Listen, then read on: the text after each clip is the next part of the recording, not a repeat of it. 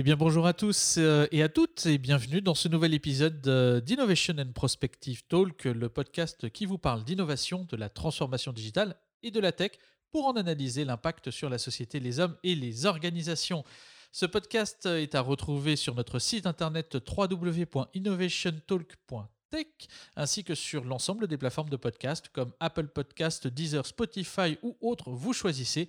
Et si vous aimez ce rendez-vous hebdo d'analyse de la tech, eh ben, n'hésitez pas tout simplement à mettre 5 étoiles, un pouce vers le haut, à partager cette émission sur les réseaux sociaux, ce que vous connaissez déjà, Facebook, Instagram, Twitter et LinkedIn avec un seul hashtag IPT podcast IPT podcast. Alors je dis nous, je dis nous parce que je ne suis pas seul aux commandes, je suis Mathieu Deboeuf-Rouchon et je suis accompagné d'Emmanuel Leneuf et de Lionel Tardy et aujourd'hui de Michael Lochem, grand témoin de l'épisode que nous allons découvrir. Bonjour Lionel, bonjour Emmanuel. Bonjour Emmanuel, bonjour Mathieu, bonjour à toutes et bonjour à tous. Oui, aujourd'hui, comme tu le dis, le thème de ce talk, comme invité Michael Lochem, c'est le rôle et la place des plateformes de vidéo formation que ce soit en termes de soft ou de hard skill dans l'éventail des outils d'apprentissage. Michael Lochem, il est simplement CEO d'une plateforme française qui s'appelle Eleform, et c'est avec lui qu'on va passer le cœur de cette interview aujourd'hui. Mais Emmanuel a quelque chose à nous dire. Ah oui, effectivement, Emmanuel, parce que Emmanuel, alors je rappelle déjà, Emmanuel, avant qu'on attaque euh, la, rubrique de 5 minutes que tu nous as concoctée, que tu es la fondatrice et rédac chef du Flash Tweet. Le Flash Tweet, c'est la matinale digitale de Twitter sur la transphonium. Alors c'est un rendez-vous que vous pouvez retrouver quotidiennement du lundi au vendredi à 7h30, mais confinement oblige en ce moment et jusqu'à potentiellement mi-mai, bah, ce sera à 9h si j'ai bien compris. Emmanuel, elle vous concocte euh, chaque jour les 10 informations à ne pas rater sur l'innovation? Et aujourd'hui tu nous as compilé quoi cette semaine Emmanuel?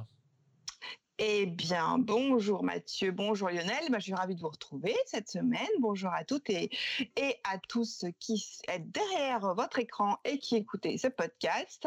Donc, heureuse de vous, retrouver pour cette chronique du Flash Tweet avec les infos essentielles de la semaine en matière d'innovation et de transformation numérique. Donc, en ces temps de confinement et de Covid-19, l'actualité tech et innovation de la semaine se résume en tracking or not tracking, that is the question. En effet, le suivi, ça y est, on y est. Un groupe de 130 chercheurs dans 8 pays est en train de développer une application de contact tracing afin de suivre comme en Corée du Sud ou à Taïwan, les gens infectés par le Covid-19. En croisant les données de navigation, l'appli permettrait de lever les mesures de confinement pour restreindre les mouvements des seules personnes à risque. Alors sur le respect de la vie privée, un porte-parole assure que la plateforme PEPPT pour Pan-European Privacy Preserving Proximity Tracing intègre un outil de traçage numérique anonyme de proximité qui préserve la confidentialité qui est totalement conforme au RGPD. Comment? Grâce à l'usage local des données via le Bluetooth et parce que seules les autorités sanitaires locales pourront télécharger ces datas. L'outil s'inspire de Trace Together vu à Singapour. Et d'ailleurs, dans le même temps, le gouvernement français a bien confirmé qu'il préparait une appli mobile pour enrayer l'épidémie. Alors, tracking toujours, on apprenait cette semaine que Zoom, l'appli chouchoute pour les visioconférences et adoptée en masse depuis le début du confinement, inscrivait votre adresse email à des annuaires d'entreprises aléatoires et partageait des informations avec Facebook sans le dire. Dans le même temps, le Zoom bombing faisait son apparition cette semaine Kesako, eh ben, c'est tout simplement l'incursion de tiers non désirés dans vos conférences. Un deuxième effet qui se coule de Zoom, pas vraiment cool, on se l'accordera. Alors pourtant, la semaine avait bien commencé pour, euh, pour Zoom, puisque euh, on apprenait que la capitalisation boursière de la société euh, pesait huit fois plus que British Airways. Et elle s'est refermée sur un cruel retour à la réalité en matière de euh, privacy et de sécurité. Alors à part ça, cette semaine a vu le lancement de numérique.fr par le gouvernement pour aider les Français dans leur démarche numérique, l'entrée en scène des robots en Italie pour aider le personnel soignant. Et enfin l'autorisation aux États-Unis d'ID Now, le mini laboratoire qui, dépiste, qui dépiste le coronavirus en 5 minutes. alors que le dépistage systématique a prouvé son caractère incontournable pour freiner la propagation de la pandémie au sein de la population, IDNAO, ou son équivalent français développé par euh, NG Biotech, sera également probablement la clé de voûte de la fin de cette crise pour sortir du confinement. Une lueur d'espoir bienvenue. Alors, en attendant, la lutte continue avec un personnel soignant en première ligne. Alors, n'oubliez pas, ce soir de vous mettre à la fenêtre pour les applaudir et leur mettre un peu de baume au cœur. Voilà, c'est fini pour aujourd'hui. Si vous voulez en savoir plus, vous pouvez retrouver le Flash Tweet Hebdo sur le site du Flash Tweet et je vous dis à la semaine prochaine. En attendant, bah, comme tu le disais Mathieu, pour des nouvelles fraîches du lundi au vendredi, rendez-vous sur @flashtweet à 9h et 19h30 pour le replay. À vous les studios pour la suite de ce podcast Innovation and Prospective Talk 100% eh bien, merci Emmanuel pour toutes ces nouvelles euh, fraîches que tu nous as euh, compilées avec euh, grand plaisir et brio. Et maintenant, nous passons, eh ben, nous passons au thème du jour. Et Lionel, que nous as-tu préparé? Eh bien, Mathieu, aujourd'hui, nous allons aborder l'offre de formation en ligne. Plus exactement, la place de ces plateformes dans l'offre globale de formation. Pour en parler, nous avons le plaisir de recevoir Michael Lechen, qui est le CEO de la plateforme française de vidéo formation Eleform. Eleform est une société qui a été créée en 2005 et qui propose des supports pédagogiques en ligne sur de larges thématiques. Vous êtes né, je crois, dans la région lyonnaise, et puis vous avez rejoint le groupe Studi qui compte 5 écoles et plus de 15 000 élèves et qui manage de nombreuses certifications et diplômes. Tu pourras me corriger, Michael, évidemment, si j'ai omis quelque chose ou fait des erreurs. Bonjour, Michael. Bonjour à tous les deux, bonjour aux Digital Men, très heureux de cette invitation. Et oui, ce sont les Digital Men qui animent ce podcast euh, Innovation and Prospective Talk. Il me revient, Michael, euh, le, plaisir de te poser cette première question, puisque c'est vrai qu'à l'heure du confinement, euh, qu'on soit un étudiant ou qu'on soit un salarié, bah, les formations ne s'arrêtent pas. Enfin, elles s'arrêtent d'un point de vue physique en confinement. En revanche, elles continuent, elles peuvent se poursuivre, ce qui est très intéressant en ligne pour continuer à se former, qui de toute façon est un cercle virtueux et continu. Alors peut-tout déjà nous simplifier un peu le, système, parce que c'est vrai qu'on entend beaucoup parler des MOOC, on entend beaucoup parler des LMS, on entend beaucoup parler de toutes les plateformes qui nous offrent des, euh, des, tutoriels. Alors la différence entre une formation, un tutoriel, un MOOC, un LMS, c'est quoi tout ça? Mmh, Ok, merci déjà. Alors déjà, Lionel, merci pour ta, présentation. Euh, Studi, c'est pas 15 000 élèves, je sais plus, tu as dû voir ça sur le site internet il y a quelques semaines, mais au dernier compteur, on était à 24 000. Et là, avec la crise du Covid, on a explosé tous les compteurs. Il y a effectivement un vrai intérêt sur ce type de modalité pédagogique. Et Mathieu, ben, euh, tu, y fais référence. Effectivement, cette crise du confinement, elle pousse de plus en plus de gens à se poser la question de, de la formation, de comment occuper son temps. C'est même une volonté du, gouvernement hein, qui a créé le hashtag Nation apprenante mhm. et qui promeut au maximum la, formation de chez soi depuis des émissions télé, mais également des plateformes étatiques qui ont été ouvertes à différents, différents niveaux scolaires. Euh, tu me demandes de faire un petit point sur les différents, les différents termes, les différentes modalités d'apprentissage. Oui, si on devait euh, qualifier les formes par rapport au reste du marché, par exemple. Ouais, mais alors le risque, c'est que je vais assommer votre auditoire avec euh, euh, des, acronymes, euh, des termes à la mode, des buzzwords là. Ah ben, on est censé parler à des gens qui s'intéressent au sujet et qui donc par défaut ont déjà un, minimum de connaissances dessus. Mais bon, un petit rappel ne fait pas mal, mais en toute simplicité, Michael. Oui, oui, alors c'est vrai que c'est un univers où, effectivement où on a beaucoup de vocabulaire, beaucoup de termes, on parle à peu près tous de la même chose. Et puis on va pas se mentir, la formation à distance, ça existe depuis assez longtemps. Hein. Euh, la formation, on appelait ça la formation par correspondance hein, dans les années 80-90. On, recevait euh, ces cours euh, par classeur. Aujourd'hui, ils sont dispensés sur des modalités un peu plus modernes, en vidéo, de façon asynchrone ou synchrone. Ces derniers temps, on a beaucoup entendu parler des MOOC pour Massive, Open, Open, Massive, mm. Open Online Courses. En fait, c'était l'ensemble de ces modalités pédagogiques qui étaient réunies sur une communauté apprenante importante, avec derrière des innovations comme la correction par pair, euh, la correction, et qui devait derrière délivrer des, euh, des diplômes. Euh, nous, on n'est pas vraiment dans le MOOC, hein, et les formes, on a été créé en 2004 pour créer du support pédagogique, à l'époque en DVD, aujourd'hui de façon dématérialisée.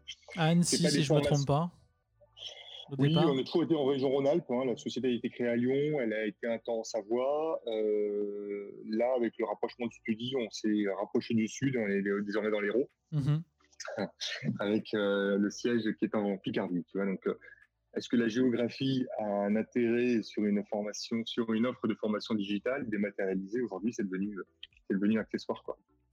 Mais on en a beaucoup parlé. C'est vrai qu'aujourd'hui, il n'y a plus de limite de frontières en tout cas. Voilà, quelques limites de frontières. Euh, j'en étais où? J'étais en train de parler un petit peu des, différents outils, des différentes modalités d'apprentissage.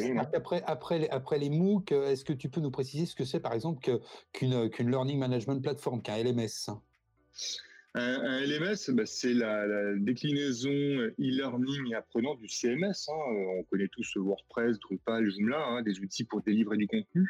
Le LMS, c'est une variante qui va permettre de délivrer du contenu d'apprentissage et ensuite derrière de, le mesurer, euh, d'affecter le, contenu à des communautés, à des communautés ou des classes ou des promotions, et ensuite de vérifier qui suit son cours ou pas. Et puis ça intègre plus ou moins des options de, euh, de, de, suivi de cours ou d'action mmh synchrone. C'est-à-dire qu'une entreprise peut choisir un LMS pour faire ses propres cours pour ses euh, élèves ou pour ses, euh, euh, ses, stagiaires ou pour ses alternants ou pour ses salariés, mais qu'elle va compléter avec des contenus que vous, par exemple, vous produisez. Donc, comment tu définirais le, le, le le métier d'Eleform, c'est vraiment une plateforme de formation vidéo. comment, comment, en quoi vous vous éloignez du MOOC? Euh, attention à ce que tu dis, Lionel, quand tu dis que l'entreprise peut déployer un LMS pour ses salariés, effectivement, dans une, euh, dans une logique de monter en compétences ou de garder ses compétences.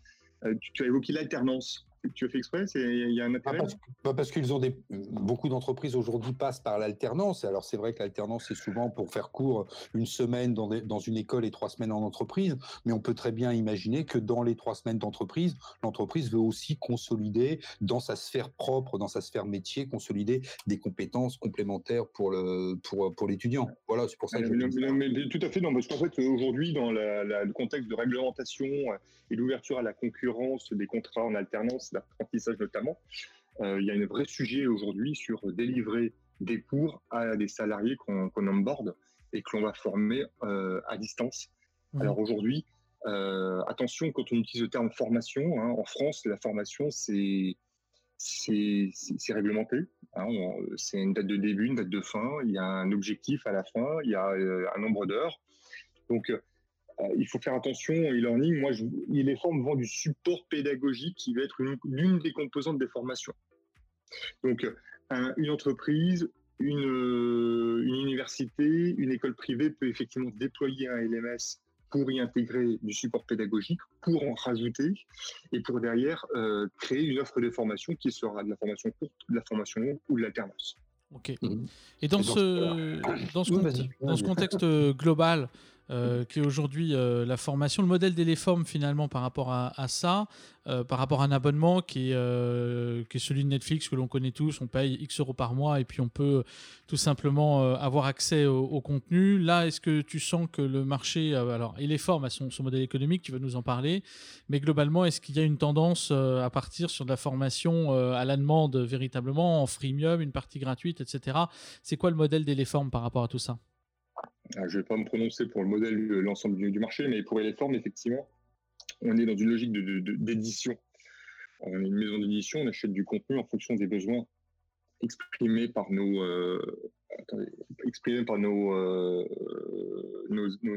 clients, qu'ils soient B2C ou B2B. Euh, et d'ailleurs, on va réaliser le contenu qu'on va commercialiser. Attention, on ne vend pas de formation, on vend bien un support pédagogique qui va être une composante d'une formation. Et donc, on a deux business models. Le premier, c'est notre plateforme e-commerce. Mhm. C'est un vrai élément différenciant, c'est-à-dire qu'on va donner la possibilité à tout un chacun de venir s'acheter un support pédagogique sur notre plateforme. Soit il achète la licence de la formation, soit un abonnement à l'ensemble des ressources. Mhm. Et là, on s'est rendu compte qu'on était vraiment dans un public qui était très large. On va avoir pas mal d'indépendants, de, travailleurs non salariés qui n'ont pas forcément accès à des modalités de financement de formation. On a euh, des euh, professionnels qui veulent une solution simple. j'achète ma formation, enfin mon support pédagogique sans m'embarrasser avec un dossier sur lequel j'ai même pas sûr d'avoir une réponse. Il faut dire qu'on est sur un panier moyen qui est assez, assez faible également, hein, qui est autour de 100 euros, donc qui justifie pas forcément d'obérer ses capacités de financement d'une formation qui serait un peu plus longue. Et puis on a aussi euh, des, euh, des particuliers, des amateurs éclairés euh, qui, qui, viennent chez nous dans une logique, on pourrait dire, d'édutainment. Ouais.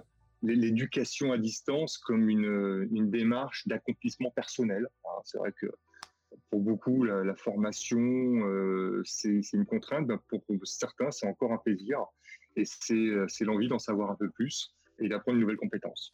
Donc on, s'aperçoit bien que finalement, dans la montée en compétence continue de l'ensemble euh, des, personnes en général, hein, euh, on, passe des, stades qui peuvent être de l'incompétence inconsciente où on ne sait pas qu'on ne sait pas, et de l'incompétence consciente où là on va vouloir monter en compétence, des fois de manière plus ou moins fine, plus ou moins professionnelle, et tout, euh, tout concourt à ce qu'effectivement tu puisses apporter des modules spécifiques à ces moments-là.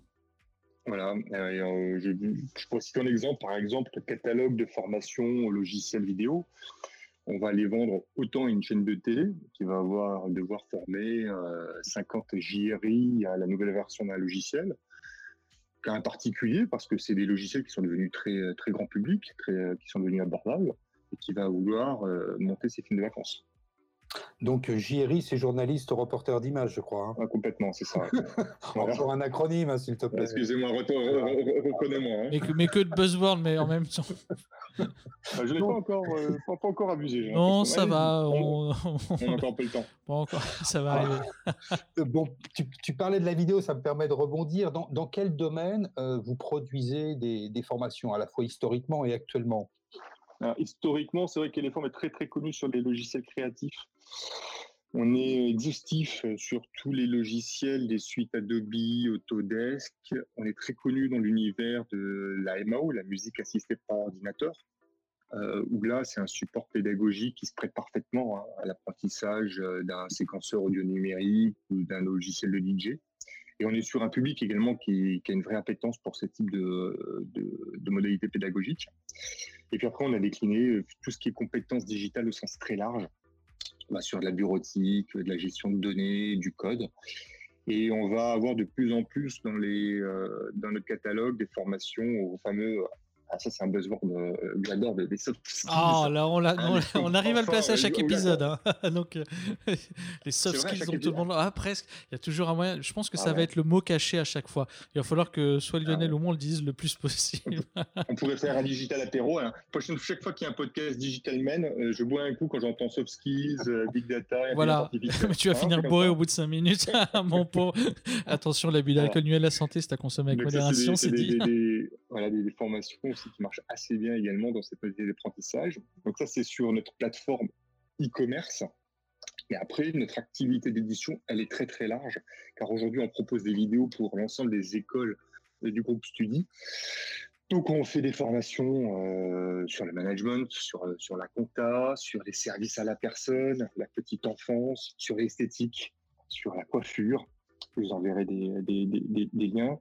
Euh, si, euh, si, ça, si, si, ça vous amuse. Bien sûr. Voilà. En même temps, ça veut dire que tu as, une diversité. Pardon, vas-y.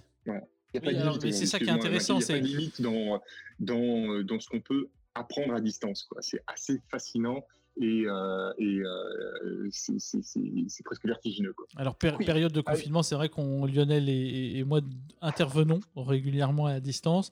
Là, en ce moment, c'est beaucoup plus dense, mais c'est vrai que ça change beaucoup de choses. Mais il n'y a pas forcément, effectivement, comme tu dis, de limites. Excuse-moi Lionel, je crois que je t'ai coupé la parole. Oui, vous aviez à une époque une, une, structure qui était plus dédiée aux formations type business. Et vous avez tout fusionné, ça a été une stratégie. Ah, mais attends, soft skills, skill build, je crois, c'était ça. Ouais, c'était, ça a été une, une, une, expérience, effectivement, de créer une nouvelle plateforme. Mais bon, après, là, on, en revient des, des, des contingences et, euh, techniques, matériel, marketing. C'est-à-dire que quand on a réussi à implanter une marque, c'est compliqué d'en faire une deuxième. Donc, euh, Aujourd'hui, effectivement, non seulement e-commerce, hein, c'est des contenus euh, qui marchent assez bien sur notre plateforme, mais comme je disais, on a un premier, premier business model, c'est le plateforme e-commerce, on en a un deuxième qui est B2B, c'est-à-dire qu'on a une API qui va permettre d'aller chercher l'ensemble des contenus que nous produisons pour les proposer ensuite chez nos clients académique ou entreprise. Donc, l'ensemble des thématiques est beaucoup plus large. On peut dire que c'est une, forme de marque blanche, puisque par le biais d'API, vous allez, vous allez être juste producteur de contenu et vous n'allez pas apparaître de façon faciale. Complètement. Euh, aujourd'hui, euh, on a des contenus en marque blanche, en pure marque blanche, qui vont être utilisés par des, clients dans, dans, le monde entier, le milieu francophone, et bientôt dans le monde entier anglophone, parce qu'on va produire en anglais. Donc, on va pouvoir chercher le grain pédagogique souhaité. Est-ce que c'est une vidéo? Est-ce que c'est une formation complète Et l'intégrer dans son parcours. Et donc, on va avoir aujourd'hui, dans les mois à venir, aussi une évolution de nos contenus. Aujourd'hui, les formes, c'est de la formation en vidéo. Ça va être associé de QCM, de PDF, euh, d'outils d'évaluation également, pour pouvoir être une composante euh, euh, claire et complète d'une formation certifiante.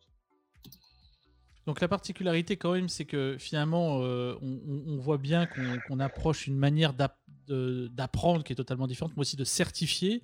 Euh, dans le digital, de manière euh, générale, même si on utilise ce mot à, toutes les sauces, euh, les technologies, les outils, les usages évoluent très vite. Comment est-ce que toi, de, ton côté, qui est producteur, à proprement parler de contenu au-delà d'être une plateforme technologique, tu garantis à l'ensemble des apprenants la pertinence du propos, le fait que le sujet soit, soit up-to-date? Je pense que as une, tu dois, as, dû revoir la, vélocité de traitement de, des mises à jour des contenus. Ouais, alors là, Mathieu, tu évoques plusieurs sujets. Oui, j'aime bien les euh, questions larges, monsieur. Ouais, euh, si, je, peux me permettre euh, de reformuler ta question. Allez, vas-y. un premier sujet sur la qualité de contenu. Oui, ça c'est. Sur les mises à jour. On est d'accord? On est bien d'accord, oui.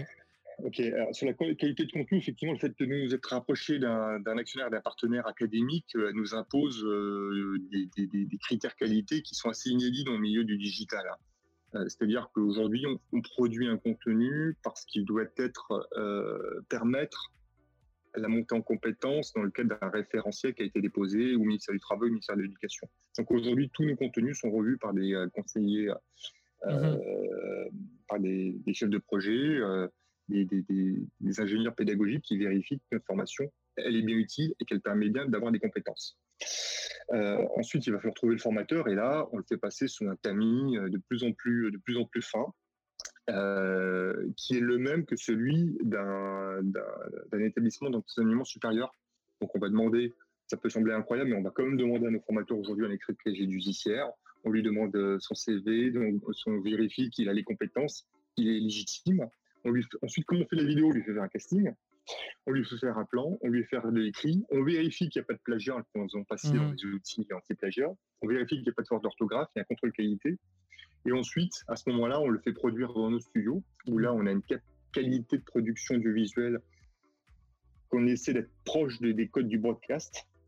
Pour ceux qui connaissent bien les formes, vous savez qu'on était très proche d'une chaîne de télé il n'y a pas très longtemps. Mhm. Donc, euh, ça nous a permis de monter vraiment en compétence là-dessus. Euh, où là, on a une trois, on a six studios, trois à Paris, trois à Montpellier, avec euh, des régisseurs, et on fait en sorte d'avoir une qualité d'image qui soit irréprochable. Et est-ce que ce passage euh, d'ailleurs auprès d'un grand acteur de la télé, je ne sais pas si tu as envie de le citer ou tu le citeras toi-même. Mais M6, mais ils sont toujours, sont toujours partie prenante, donc oui, on peut le citer. Donc est-ce que tu penses que ce passage chez M6 a, a, vraiment consolidé euh, le savoir-faire euh, et la connaissance qu'a pu emmagasiner les formes euh, au cours des dernières années? Bah, C'est toujours été une exigence de notre, de notre côté, hein, c'est-à-dire ne pas faire de compromis sur la qualité de son et la qualité d'image. Moi, je pense que on le doit à nos, à nos élèves hein, qui, qui, payent pour nos formations. Et puis, le, le propos, s'il est passionnant, s'il est bon et que la qualité de son n'est pas bonne, bah, franchement, vous l'entendez plus, hein, il est inaudible. Oui, et puis on n'a pas envie de regarder. Voilà, on n'a pas envie de regarder. Et puis, euh, on parle beaucoup, euh, encore un buzzword, euh, de la génération Y des, qui, qui, arrive. C'est des gens qui ont une exigence en termes de qualité audiovisuelle qui est absolument inédite. C'est-à-dire qu'ils ont, ils sont nés, ils ont grandi avec de, du 4, de la 4K, avec une image incroyable dans le creux de leur poche. Ce que nous, on n'a pas forcément eu. Donc, sur ce public-là, vous leur mettez une image mal dimensionnée, euh, mal séquencé et avec un mauvais son, ils décrochent tout de suite. Oui, ils deviennent fous. Ah, de, bah non, mais non, mais ils vont pas jusqu'au bout, quoi. Euh, même si euh, la personne interviewée ou filmée est une sommité mondiale, si l'image est pas bonne, ils regardent pas. Donc voilà. Et derrière, effectivement, il y a eu du, du, transfert de compétences. On a appris pas mal de choses là-dessus. Mais séquençage, séquençage, scénarisation, est-ce que cela n'alourdit pas malgré tout le process de production et donc les coûts de production? Ah bien sûr, oui, c'est de plus en plus élevé. Hein. Le, niveau d'entrée, je pense, pour faire du contenu de qualité ne cesse de s'élever, mais heureusement, heureusement, parce qu'on passe aujourd'hui d'une phase euh, artisanale, euh, quasi amateurisme, à une industrialisation du content. D'ailleurs, le, le, YouTube. Ça, on peut en parler aussi. Euh, d'ailleurs, dans le groupe Studi, le département de 20 personnes chargées de la production de contenu s'appelle la COF, la Content Factory. Donc, euh, on est vraiment dans une phase d'industrialisation du contenu et euh, j'ai envie de dire quasiment de quasiment de toyotisme dans le respect des qualités à chaque étape de la mhm. construction. Voilà. Le tutoriel, on peut en parler, Lionel. Oui, oui, tout à fait. Le tutoriel, pour moi, c'est euh, c'est le non marchand, c'est le truc, c'est l'astuce. C'est euh, c'est quand je veux faire un chignon en ma fille. Donc je suis pas très très à l'aise avec ça. Je vais regarder un tuto sur YouTube ou je vais faire un nœud de cravate plutôt. Ça sent le vécu, je crois. On n'achète pas un tuto. On n'achète pas un tuto. On n'achète pas un tutoriel. Par contre, on achète un support pédagogique. Eh bien, pour rebondir là-dessus, euh, est-ce que vous assurez justement, en tant qu'éléforme ou en partenariat avec euh, votre euh, maison mère que Studi, euh, si j'ai bien tout compris dans la hiérarchie, assurez-vous la certification de certains cycles ou de certaines formations? Complètement, c'est une vraie tendance actuelle. Aujourd'hui, on a sept certifications proposées sur nos produits. On a des certifications au logiciel de la suite Microsoft et Adobe.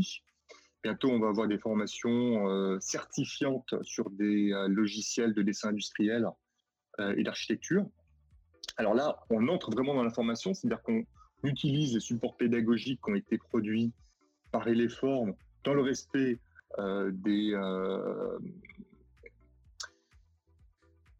règles RNCP ou des... Non, des, des, des, c'est un nom ça, des... Des normes, euh, des normes, des... C'est pas non plus une norme, des, des, référentiels, voilà, des, ah, référentiels, de compétences. Voilà, des référentiels de compétences tel bloc de compétences composé de tel module, composé de tel grain, on doit savoir faire telle chose. Euh, mais on va y associer du tutorat, on va y associer euh, des éléments synchrones avec un formateur qui va répondre aux questions, qui va proposer des exercices et qui va derrière les corriger. Et là, on est vraiment dans une formation 100% online. Quand euh, derrière, à la sanction de la certification, elle peut se faire sur différentes modalités, à devoir à rendre, une soutenance à faire en webcam, on a euh, aujourd'hui euh, une vraie maturité des outils technologiques pour s'assurer que euh, le candidat réussisse son examen.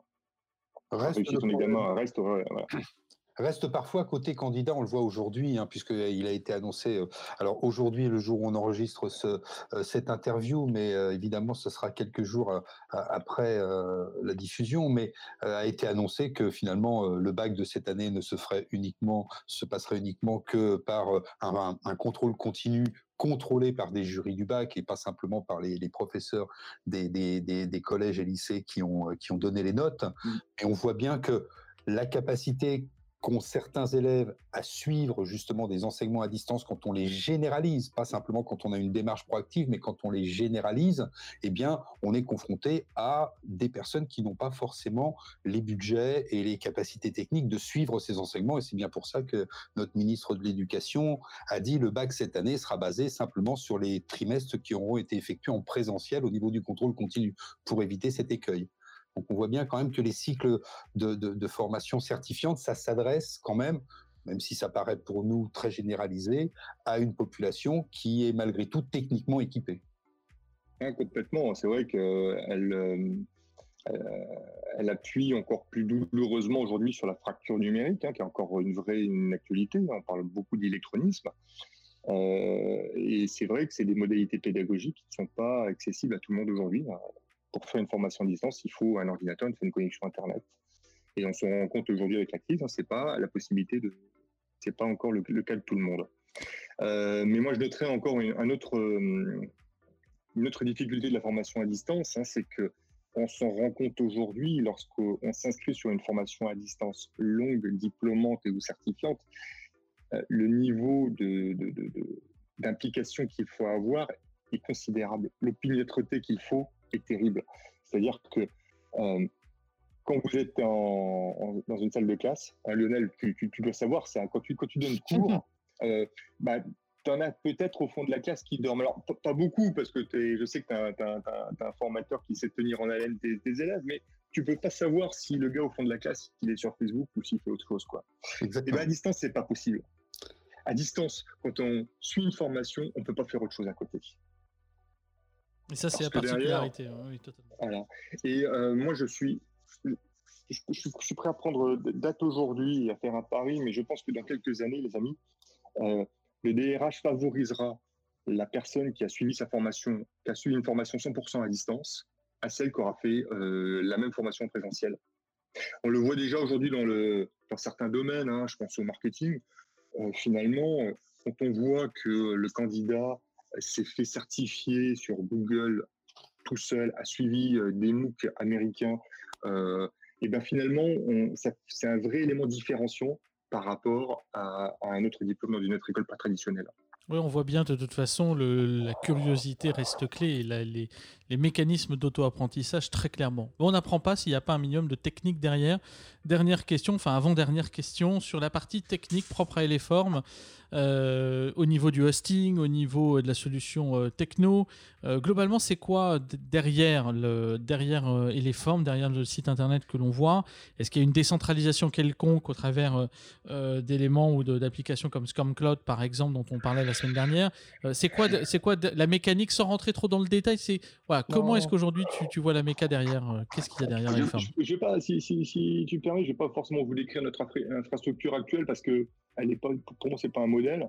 Euh, je vais plutôt vous expliquer ce qu'on est en train de faire. Malheureusement, j'aurais aimé que ce soit fait avant cette crise, parce que cette crise a montré à quel point c'était nécessaire.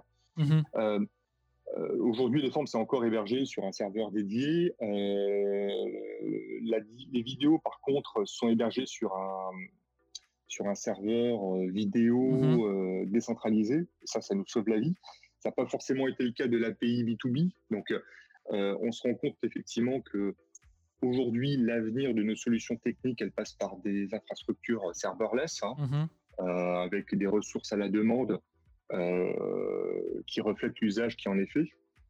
Hein, on, peut citer toutes ces, fournisseurs de plateformes qui facturent le temps d'exécution, de trafic et de mmh stockage, hein, comme AWS ou Azure. Aujourd'hui, on se rend compte que c'est ces plateformes qui sont capables de supporter la charge sans compter les, euh, briques capacitaires dont on peut ensuite euh, mm. s'adjoindre les, fonctionnalités. Hein.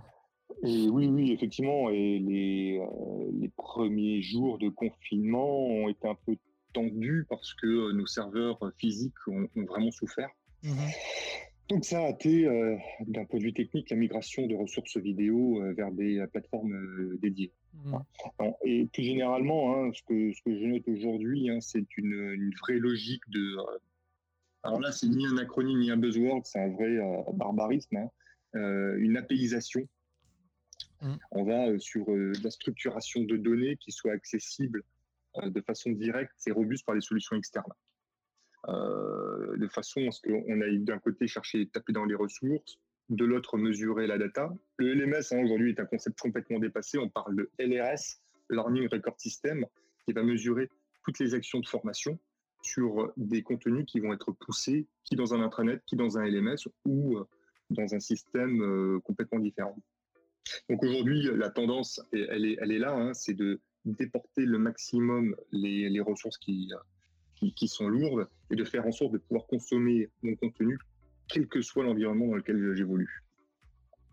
Et ça permet et ça permet de répondre évidemment aux montées en tension comme on a pu le vivre et comme tu as pu le, le, le, citer il y a quelques secondes euh, au début du confinement. Pour terminer, on n'a pas, été les seuls. Hein, je veux dire tous ceux, tous les tous les parents euh, d'élèves de France oui. qui sont connectés euh, sur le CNED ou sur le NT de leur établissement scolaire et se sont rendus compte des limites effectivement du, de, des réseaux informatiques actuels quoi disons que votre avantage, c'est que vous, vous n'avez pas de, vous n'avez pas de porte-parole qui passe le soir à la télé euh, et qui dit, et qui disent, euh, et les formes, pas de problème, les réseaux sont prêts, vous pouvez venir. Parce que c'est un peu été dit euh, au niveau de l'éducation nationale, et je crois que les parents ont eu, comme tu l'as bien mentionné, quelques surprises le lendemain matin. Oui, alors donc dernière question. Penses-tu que, que, les plateformes de, de, formation en ligne peuvent aujourd'hui, alors même si tu as un peu répondu à cette question, mais plus précisément, peuvent être des partenaires actifs des établissements de formation classiques ou même des universités hein, et comment elles peuvent s'inscrire dans ce que l'on appelle l'apprentissage hybride ou le blended learning?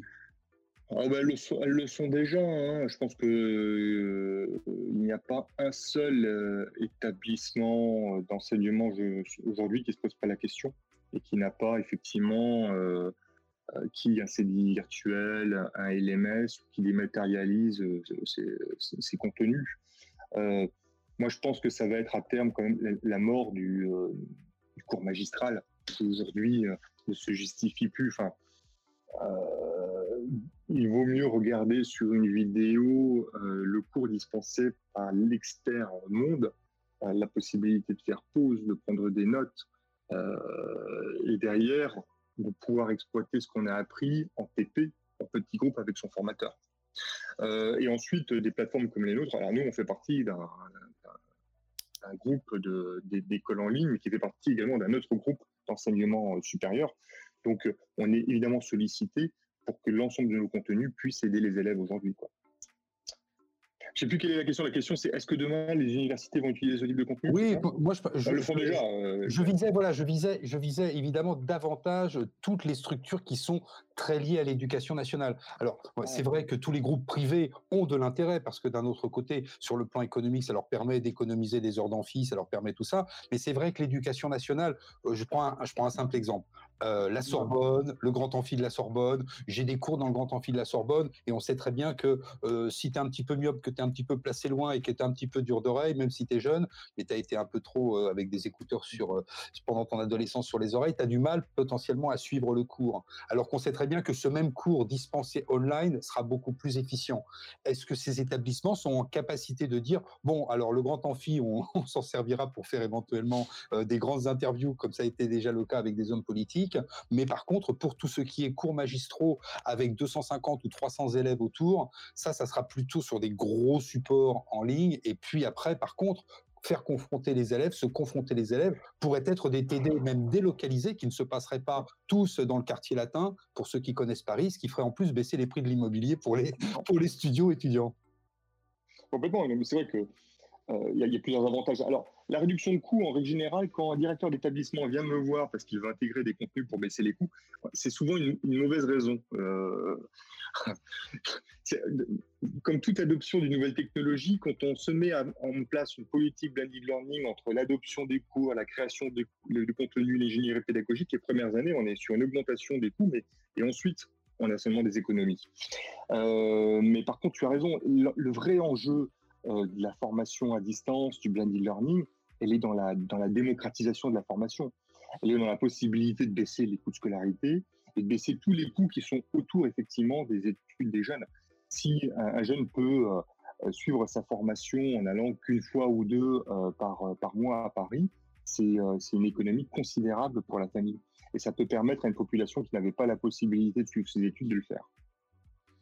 Donc c'est vrai que sur ces dimensions, il y a énormément de, choses à, voir. On voit que c'est un environnement qui est complexe, euh, la formation, très clairement, mais en même temps qui est euh, profondément humain, même dans le numérique. Je pense que c'est ça aussi qui est, clé, la manière d'animer. Euh, ça aussi, ça fait partie des éléments de formation. Les écoles ont, ont, des besoins, et on voit bien qu'il y a des besoins d'apprentissage continu. Enfin bon, bref c'est un domaine qui n'est pas prêt de, s'arrêter. Est-ce que Lionel, euh, on a fait le tour de l'ensemble des questions qu'on voulait poser à Michael?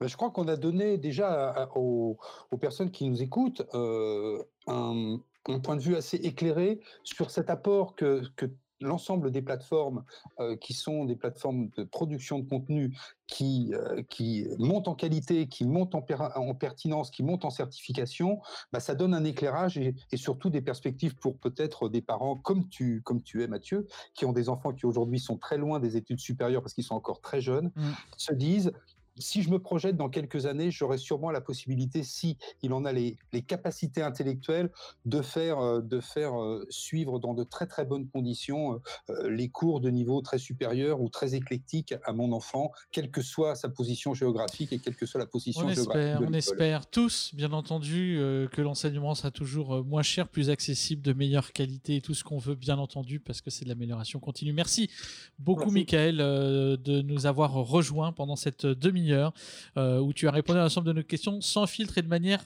précise. Et nous, avec Lionel, ben, nous allons continuer sur notre prochaine rubrique, euh, qui est celle des startups qui nous ont tapé dans l'œil cette semaine. Voilà, alors c'est parti. Et alors, Lionel, que nous as-tu sélectionné euh, cette semaine? Alors, cette semaine, j'ai essayé d'aller dans, dans un domaine un tout petit peu différent. Alors, pas forcément parler d'une startup, puisque vous allez voir qu'elle est plutôt plutôt connue et on peut dire que c'est l'antithèse de la start-up, même si elle en fut une à son temps, en son temps. Mais parce que le déconfinement sera compliqué, parce qu'il va falloir que l'on prenne des, des, décisions entre ceux qui sont guéris, donc probablement immunisés car ils, sont, ils ont déjà été infectés, ceux qui n'ont pas encore été contaminés, ceux qui sont encore infectés, et que tout ça, ça sera pondéré avec des variables d'âge, avec des risques différents pour certaines personnes. Et puis, euh, on sait pour les, pour les, adolescents ou les jeunes adultes qui sont des super contaminateurs parce que euh, ne développant, généralement aucun, signe. Euh, ce sujet donc a été beaucoup abordé par des biotech, notamment euh, Biotech, NG Biotech. Mais moi, je voudrais donc parler dans ce cadre-là d'une petite entreprise qui s'appelle Apple et qui sort finalement du silence assourdissant des GAFA qui, depuis le début de la crise, ont vraiment fait low profile, et qu'avec une application qui s'appelle COVID-19 Screening Tool, que vous pouvez avoir directement sur Internet. Hein, vous la téléchargez même pas sur votre sur votre euh, smartphone. On peut aller directement sur le site Internet. Aller développer, c'est une série de questions qui est développée en partenariat avec la Maison Blanche et avec euh, le, le centre de contrôle et de prévention qui s'appelle le CDC et puis la, la Federal Emergency Management qui s'appelle la FEMA. Donc euh, des organismes d'État américains pour préconiser et, réguler nos attitudes en fonction de nos paramètres personnels. Alors tout ceci évidemment est protégé parce que Apple vous dit nous ne prenons pas ne captons pas les données que vous allez remplir. Le gouvernement et, euh, les, organismes américains ne vont pas le prendre. Et donc là, vous allez vous lancer dans une forme de déclaration et cette déclaration, va vous poser un certain nombre de questions. Quels sont vos symptômes? Alors là, vous avez des cases à cocher. Quel est votre âge? Par exemple, moins de 18 ans, 18-64, plus de 65. Quels sont vos antécédents ou vos, vos éléments de comorbidité? Vous êtes en période de grossesse, vous avez du diabète, vous avez une cirrhose du foie, etc. etc. Est-ce que vous avez fait des voyages internationaux dans des lieux où il y avait le Covid ou pas? Vous voyez des choses assez simples en fait à mmh remplir. Et après, eh bien, on vous dit, voilà, en conclusion, vous avez besoin de passer un test ou non, vous devez vous mettre en quarantaine ou non, vous devez surveiller tel ou tel symptôme. Et donc, c'est d'une certaine façon pour réguler nos attitudes. Et là, on voit bien, eh bien, c'est de la low-tech, et, et puis c'est Apple. Voilà. Bon, donc effectivement, euh, grosse application. Toujours, euh, ok, ce qui se passe à Vegas reste à Vegas, ce qui se passe dans votre iPhone reste dans votre iPhone. Mais euh, bien entendu, toujours peut-être cette crainte derrière des données de santé. On voit bien le, sujet, mais qui n'en est pas un quand on parle d'une Apple Watch. Donc, très, très certainement une adoption massive de ce type de solution, notamment dans les périodes de déconfinement. Merci Lionel. Et puis, bah, quant à moi, je voulais vous parler d'une startup parce que vous savez naturellement que beaucoup d'enfants sont chez vous actuellement, euh, suivent les devoirs, etc.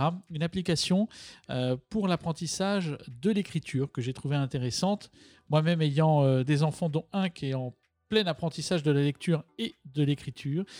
Donc cette application s'appelle Plume App, donc plume P L U M E-app.co et vous allez pouvoir accéder à une application alors online ou euh, directement sur mobile, enfin sur tablette et mobile, où vous allez euh, être en mesure de développer auprès de votre enfant le plaisir d'écrire. Donc d'écrire avec des outils qui sont inspirés euh, de la pédagogie euh, Montessori, euh, qui a été développée par une professeure de français, qui d'ailleurs a, créé cette, cette start-up, et puis qui va permettre, alors ils disent 8-11 ans, 8-12 ans, enfin autour d'une dizaine d'années, de créer des univers, de commencer à corriger des histoires et à les écrire de façon participative et de progresser de façon totalement gamifiée.